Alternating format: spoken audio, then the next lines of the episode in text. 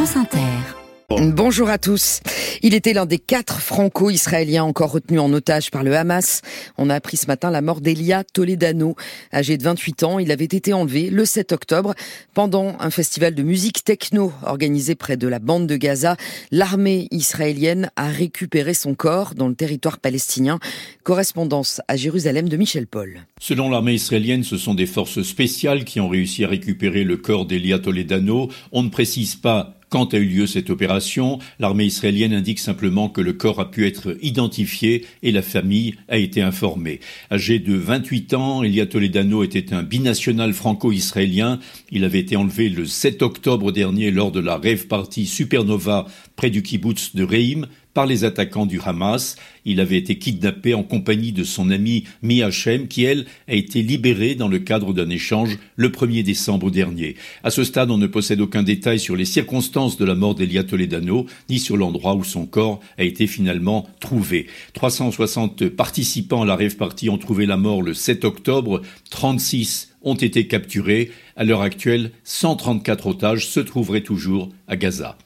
Jérusalem, Michel Paul RFI pour France Inter. Catherine Colonna fait part de son immense peine. La libération de tous les otages est notre priorité, écrit la ministre des Affaires étrangères sur le réseau X.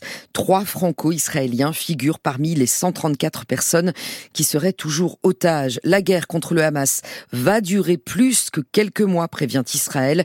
Malgré les critiques de son allié américain, les raids aériens sur Gaza continuent ce matin. Le Hamas fait état de dizaines de morts et de blessés Ran dans le sud du territoire. La porte de l'Europe s'entr'ouvre pour l'Ukraine. Hier à Bruxelles, les 27 se sont mis d'accord pour commencer les négociations d'adhésion grâce à l'abstention du Premier ministre hongrois Viktor Orban. Une avancée historique saluée par le président ukrainien Volodymyr Zelensky, suivie d'une claque plus tard dans la nuit. Viktor Orban a cette fois fait usage de son veto pour empêcher le vote d'une nouvelle aide de 50 milliards d'euros à l'Ukraine. Rien n'est cependant perdu pour Kiev. Les discussions européennes sur ce point reprendront en janvier. C'est rarissime. Un accident dans le métro de Pékin a fait une centaine de blessés, pour la plupart victimes de fractures. Deux wagons sont entrés en collision à l'heure de pointe en fin d'après-midi.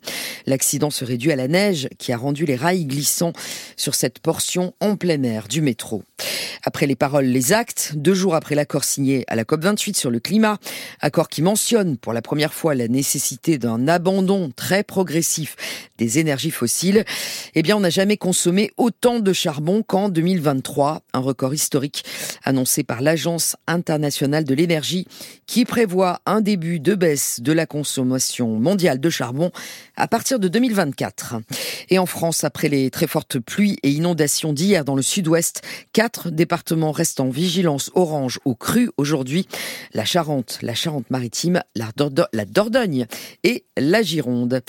Elle est plus qu'une marche avant d'être sûre d'avoir une médaille. L'équipe de France féminine de handball est en demi-finale des championnats du monde ce soir face à la Suède. Championnes olympiques en titre, elles n'ont plus remporté le mondial depuis 2017.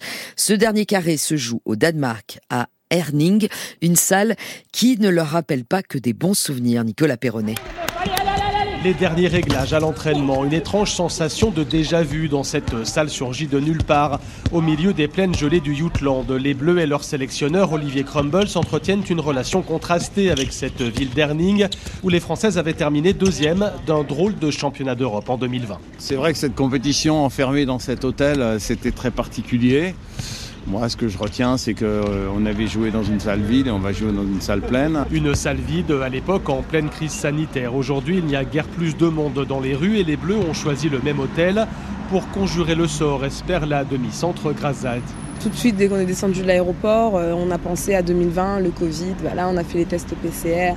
On a aussi euh, des filles qui sont malades, un peu grippées, etc. Donc, il y a tout de suite une maladie qui vient avec, avec Erning on n'espère pas avoir le même résultat qu'il y a trois ans. Pour cette fois rentrer avec l'or, il faudra dans un premier temps continuer d'alimenter les statistiques ce soir contre les Suédoises. Voilà 11 matchs que ça dure.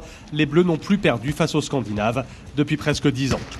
France-Suède de handball féminin, enfin de l'équipe féminine de handball plutôt, c'est à 21h. C'était le journal de Corinne Audouin. Dans un instant, totémique.